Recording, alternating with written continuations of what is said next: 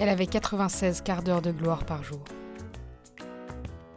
C'était la plus fiable des horloges atomiques.